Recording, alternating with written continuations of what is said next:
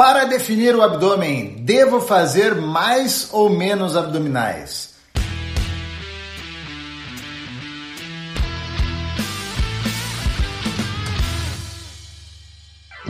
Fala pessoal, aqui é Karen Rios. E eu sou o Rodrigo Constantino. Esse é mais um episódio do Conexão Saúde e Performance, o podcast que estreita caminhos entre a sua saúde e a sua performance. Então, recebendo algumas perguntas dos nossos seguidores, nos deparamos com essa que é bem falada aí no nosso meio, né? O pessoal gosta muito de saber sobre definição, gosta de saber muito sobre abdominais e acaba sempre caindo nisso daí que, que eu devo fazer para definir o meu abdômen? E primeiro, e daí vem, né? Chegou essa pergunta aí, para definir o abdômen, devo fazer mais ou menos repetições?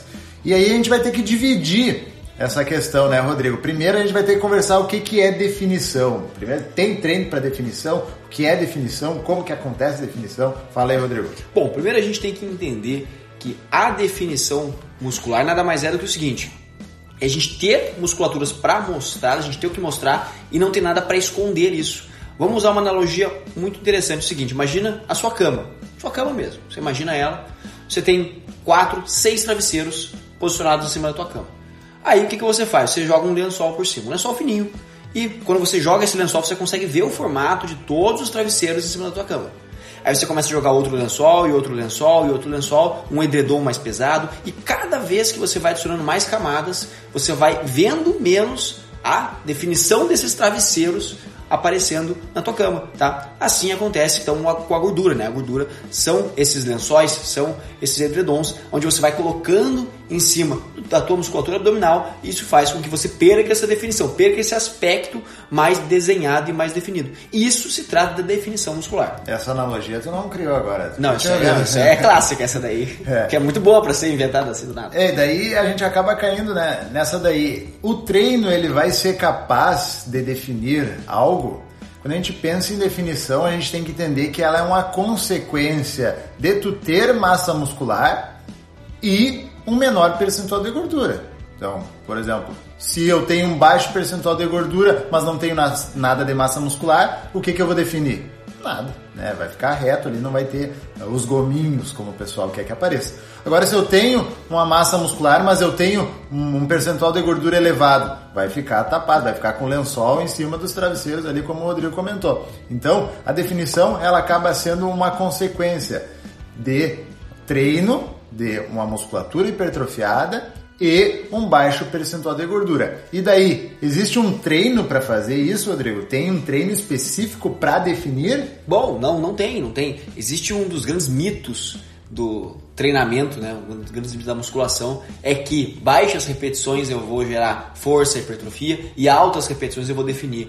E o que acontece é que muitas pessoas acabam entrando nessa cilada, por assim dizer, e fazendo, por exemplo, 50, 60, 80, 100, 200 abdominais num dia, por exemplo, com o intuito de definir. Porque assim, ó, eu, é claro, eu não tiro eu não tiro a razão das pessoas porque faz sentido do ponto de vista empírico, assim, porque você sente, você faz mais movimentos, você sente queimar a musculatura. E as pessoas acabam achando que estão queimando gordura, só que na verdade não tem nada a ver, né? Esses processos fisiológicos por trás desse, dessa sensação de queimação não tem nada a ver com queima de gordura, alguma coisa do tipo, né? Na verdade, essa acidez que é gerada, ela acontece através de outros mecanismos, mas que não, como eu falei, não tem nada a ver com a queima de gordura. Por isso, um treino para você definir, na verdade, ele não é um treino com mais repetições ou menos repetições. A ideia do treino é você conseguir gerar um estímulo hipertrófico, tá? um estímulo focado nessa, nessa situação, nesse ganho de hipertrofia, para que assim você consiga, então, através da tua dieta, através da tua alimentação,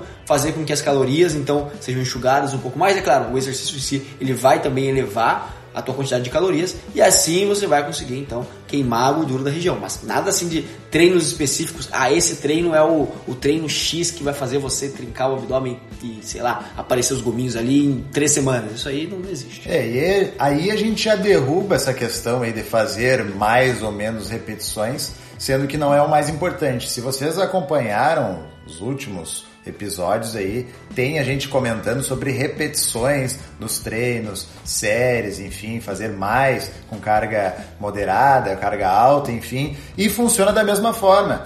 Vai depender muito da linha. Eu sou de uma linha que gosto de acrescentar cargas e trabalhar com repetições não tão altas E também não priorizo muito o treino de abdominais específico, porque eu gosto de fazer levantamento terra, gosto de fazer agachamento, outros exercícios que acaba ativando bastante, então não sinto uma necessidade muito alta. Tenho treino ainda específico de abdômen do conexão cardio força, que daí acaba dando um estímulo, então vai muito da linha. O que a gente tem que perceber é que, por exemplo, fazer o abdominal curtinho lá, 50 repetições, eh, daí vai adaptar, eu vou fazer 60, eu vou fazer 70, daqui a um pouco tô fazendo treino lá do Cristiano Ronaldo, do Zé Roberto lá que eles colocam, faz 500 abdominais dia. Será que isso é o ideal? Será que isso vai ser efetivo para ti? Será que tu não vai estar tá adaptado? Porque daí pensa, ah, daí para eu é, ganhar massa muscular nas coxas, eu vou ter que fazer 500 agachamentos? Será que é isso? Será que é essa linha? A gente tem que pensar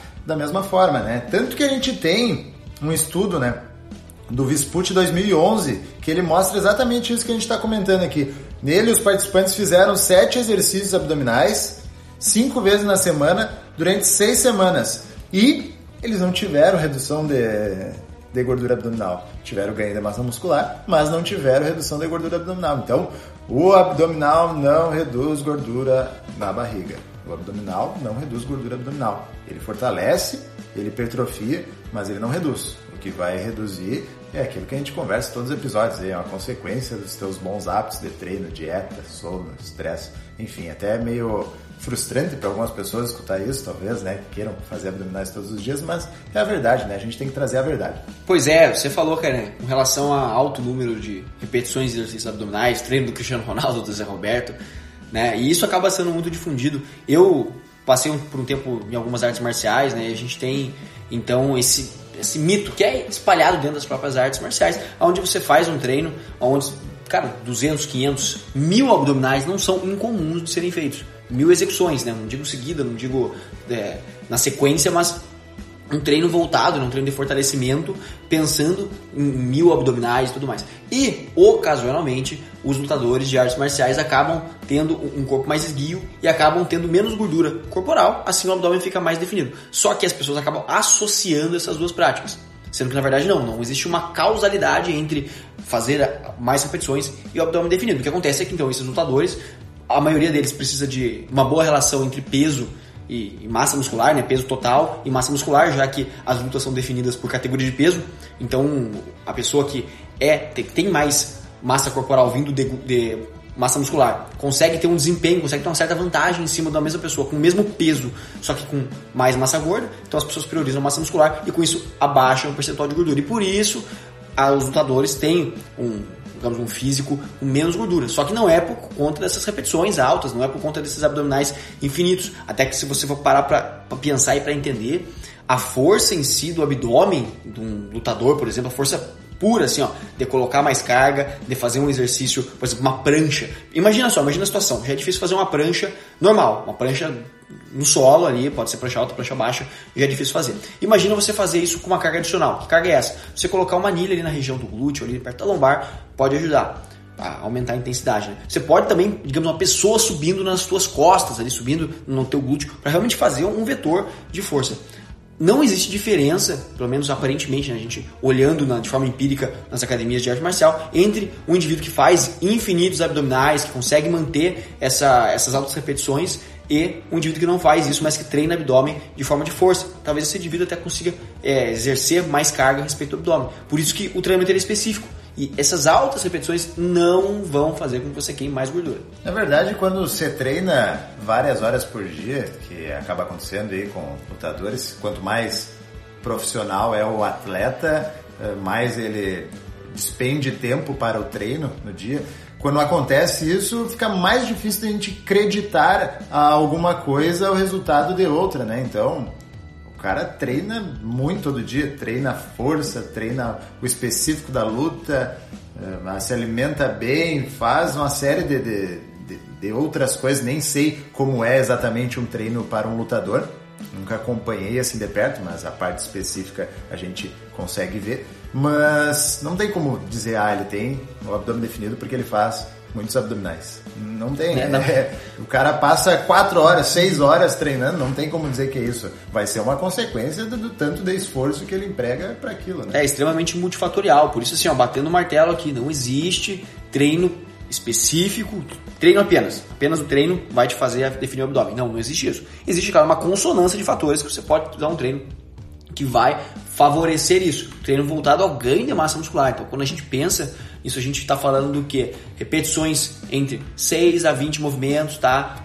Use carga, por quê? Porque o abdômen é um músculo extremamente resistente. A gente consegue fazer 30, 40, 50 movimentos seguidos, muitas vezes um determinado abdominal. Então, para isso, adicione carga, dificulte o exercício, use progressão de dificuldade, use através das alavancas biomecânicas, né, para você conseguir então ganhar um pouco mais de esforço, ganhar dificuldade. Você, transitando entre 6 a 20 movimentos, você vai estar tá numa zona tranquila, tá? numa zona correta para você estimular o abdômen. Fuja de treinos com 200 abdominais seguidos e tudo mais, porque isso não vai trazer uh, o, treino em si a característica que você deseja. É, e usar da, biomecânica também, né? Se vocês acompanharem ali no meu Instagram, tô sempre botando algumas dicas é, com questões de como movimentar o corpo para exigir um pouco mais dos exercícios. Isso faz diferença também, tanto quanto ao incremento de carga, que na minha filosofia de trabalho eu prefiro muito mais do que fazer dezenas quando vê centenas de repetições, tá? E outra coisa, pessoal, tempo, né?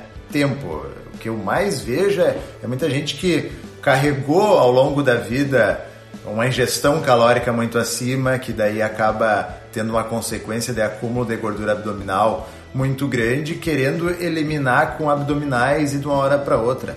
Não dá, né? A gente, a gente carrega esse fardo aí e a gente precisa é, caminhar um, um, bom tempo aí para poder ir tirando. E pode ser que é, se tu tens um, uma direção mais uma, é mais propício a acumular gordura naquela região ali, pode ser que tu fique fazendo a dieta e o treino um bom tempo e ainda fique com aquela camadinha ali que a gente precisa pensar em outros outros meios aí para poder retirar, né? Então é tempo, né? Não adianta ter ansiedade e achar que tem que se matar fazendo abdominal e restringir tudo que vai, vai definir o abdômen.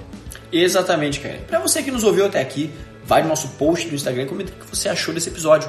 Aproveita e passa lá no nosso Instagram pessoal, arroba rconstantino, underline, arroba Rios, e deixa uma mensagem legal para nós, porque energia positiva é sempre muito bom, tá? Para você que está nos ouvindo pelo Spotify, não esquece de clicar no botão de seguir. Se você estiver ouvindo pelo Apple Podcasts, do antigo iTunes, avalie a gente lá com 5 estrelas. Mas isso só se você gostou do episódio. Se você não gostou também, você deixa o número de estrela que quiser e deixa o feedback para nós também. Não adianta nada você botar uma estrela lá e não falar nada, a gente não sabe que tem que melhorar e a gente quer então trazer o melhor conteúdo para vocês tá? E se você conhece alguém que quer então definir o abdômen, que quer diminuir o percentual de gordura, mas não sabe muito bem por onde começar, na verdade não faz ideia. Você encontra a pessoa na academia, ela está fazendo 200, 500 repetições por treino de, de abdômen, manda esse episódio para essa pessoa e ajuda a gente a espalhar esse conhecimento por aí. Esse foi mais um episódio do Conexão Saúde e Performance, podcast que estreita a camisa entre a sua saúde e a sua performance. Até a próxima! Valeu!